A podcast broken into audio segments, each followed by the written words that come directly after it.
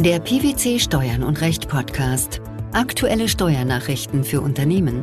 Informativ, kompakt, verständlich. Herzlich willkommen zur 251. Ausgabe unseres Steuern und Recht Podcasts, den PwC Steuernachrichten zum Hören. In dieser Ausgabe beschäftigen wir uns mit folgenden Themen.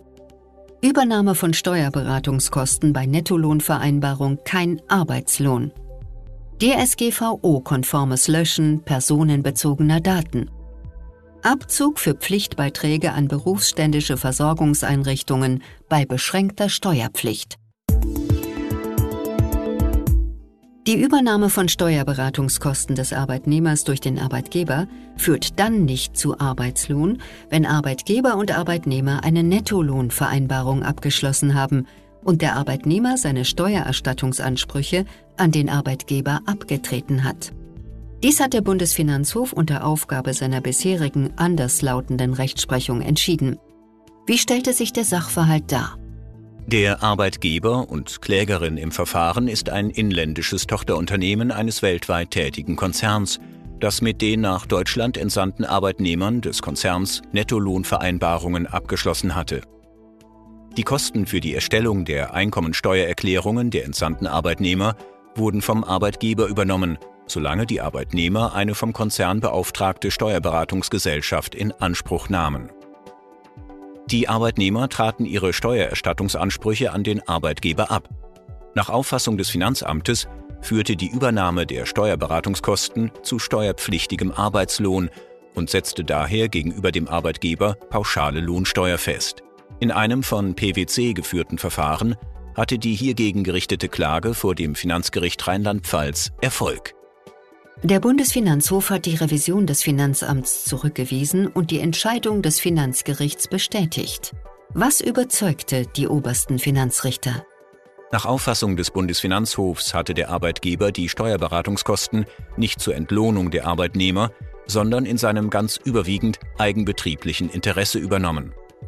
Aufgrund der mit den Arbeitnehmern abgeschlossenen Nettolohnvereinbarungen war der Arbeitgeber verpflichtet, die Einkommenssteuer der Arbeitnehmer wirtschaftlich zu tragen. Durch die Einschaltung der Steuerberatungsgesellschaft wollte der Arbeitgeber eine möglichst weitgehende Reduzierung der Einkommenssteuern der Arbeitnehmer und damit seine eigenen Lohnkosten erreichen. Da die Arbeitnehmer ihre Steuererstattungsansprüche an den Arbeitgeber abgetreten hatten, konnte folglich auch nur der Arbeitgeber von dem wirtschaftlichen Ergebnis der Steuerberatung profitieren. Bei einer Sachlage, wie sie im Streitfall vorliegt, stellt die Übernahme der Kosten für die Erstellung der Einkommensteuererklärungen nach Auffassung des Bundesfinanzhofs somit keinen Arbeitslohn dar. Wie möchte der Senat sein Urteil eingeordnet wissen? Gibt es hierzu Hinweise? Weiterhin weist der Senat darauf hin, dass die Tatsache, dass in dem konkreten Streitfall die Arbeitnehmer aus dem Ausland entsandt wurden, für die Entscheidung ohne Bedeutung war. Die Entscheidung für einen reinen Inlandssachverhalt wäre genauso ausgefallen. Seine bisherige anderslautende Rechtsprechung hat der Bundesfinanzhof mit dieser Entscheidung aufgegeben. Über ein Jahr ist es jetzt her, dass die Europäische Datenschutzgrundverordnung, kurz DSGVO, ihre rechtliche Wirksamkeit entfaltet hat. Viele damals groß angelegte Transformationsprojekte zur Erreichung der DSGVO-Compliance sind in den betreffenden Unternehmen mittlerweile abgeschlossen oder befinden sich in den letzten Zügen der Umsetzung. Zumindest fast. Ein Thema stellt viele Unternehmen weiterhin vor eine nicht zu unterschätzende Herausforderung.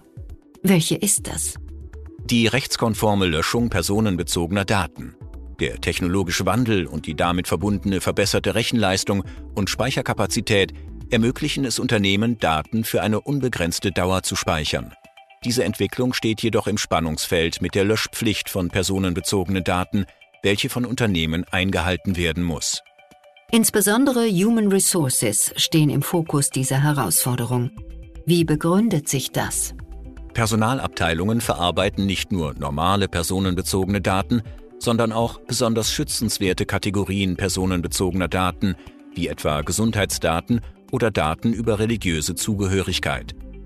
Die Umsetzung der Löschung stellt in der Praxis eine Herausforderung dar, da eben diese Vielzahl an verschiedenen Daten auch unterschiedlichen gesetzlichen Lösch- und Aufbewahrungspflichten unterliegen. Wie kann man dieses Problem lösen?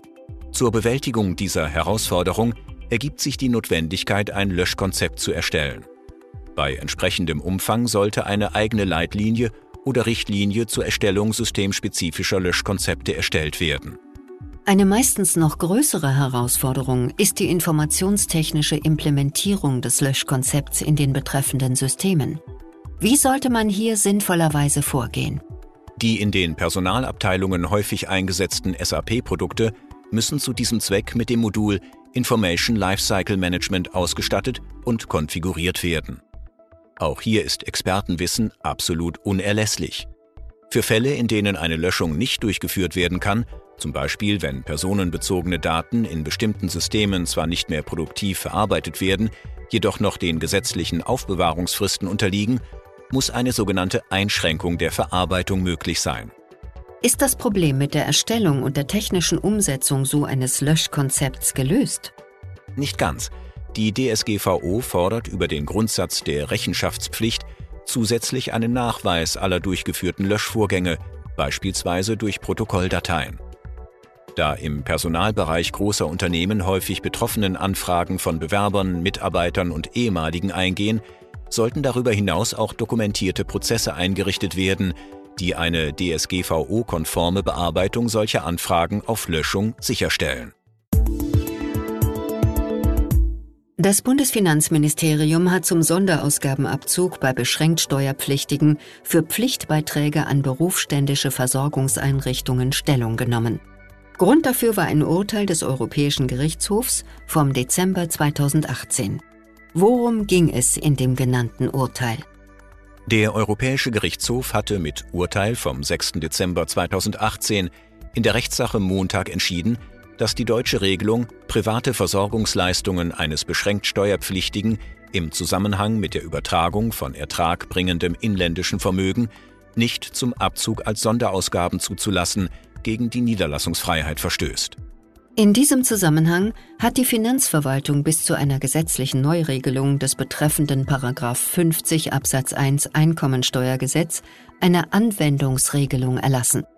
Welche Punkte werden dort thematisiert? Zum einen der Sonderausgabenabzug für Pflichtbeiträge an berufsständische Versorgungseinrichtungen. Dieser ist, gemäß dem ministeriellen Schreiben, auch beschränkt Steuerpflichtigen zu gewähren, die Staatsangehörige eines EU-Mitgliedsstaats, eines anderen Staates, auf den das Abkommen über den europäischen Wirtschaftsraum Anwendung findet, oder der Schweizerischen Eidgenossenschaft sind und im Hoheitsgebiet eines dieser Staaten ihren Wohnsitz oder gewöhnlichen Aufenthalt haben. Für Staatsangehörige der Schweiz gilt dies jedoch nur, wenn diese ihren Wohnsitz oder gewöhnlichen Aufenthalt in der EU oder in der Schweiz haben. Das Schreiben äußert sich auch zu den Voraussetzungen für die Berücksichtigung der Pflichtbeiträge. Was gilt es demnach zu beachten? Voraussetzung für die Berücksichtigung der Pflichtbeiträge im Rahmen des Sonderausgabenabzugs ist, dass die Mitgliedschaft in der berufsständischen Versorgungseinrichtung auf einer für die inländische Berufsausübung erforderlichen Zulassung beruht. Wie werden die abzugsfähigen Sonderausgaben ermittelt? Für die Ermittlung sind die Pflichtbeiträge entsprechend dem Anteil der inländischen beschränkt steuerpflichtigen Einkünfte aus Gewerbebetrieb und/oder selbstständiger Arbeit, die aus der Berufsausübung erzielt werden, an dem Gesamtbetrag der in- und ausländischen Einkünfte aus der durch die Zulassung ermöglichten Tätigkeit zu berücksichtigen. Der Sonderausgabenabzug ist zur Vermeidung einer doppelten Berücksichtigung ausgeschlossen soweit die Pflichtbeiträge im Rahmen der Einkommensbesteuerung im Wohnsitzstaat tatsächlich abgezogen worden sind. Für wen gilt diese Vorgehensweise? Das ministerielle Schreiben ist in allen offenen Fällen anzuwenden. Die Übernahme von Steuerberatungskosten bei Nettolohnvereinbarung, das DSGVO-konforme Löschen personenbezogener Daten sowie der Abzug für Pflichtbeiträge an berufsständische Versorgungseinrichtungen bei beschränkter Steuerpflicht. Das waren die Themen der 251. Ausgabe unseres Steuern und Recht Podcasts, den PwC Steuernachrichten zum Hören. Wir freuen uns, dass Sie dabei waren und hoffen, dass Sie auch das nächste Mal wieder in die PwC Steuernachrichten reinhören. Steuerliche Beiträge zum Nachlesen finden Sie in der Zwischenzeit unter blogs.pwc.de slash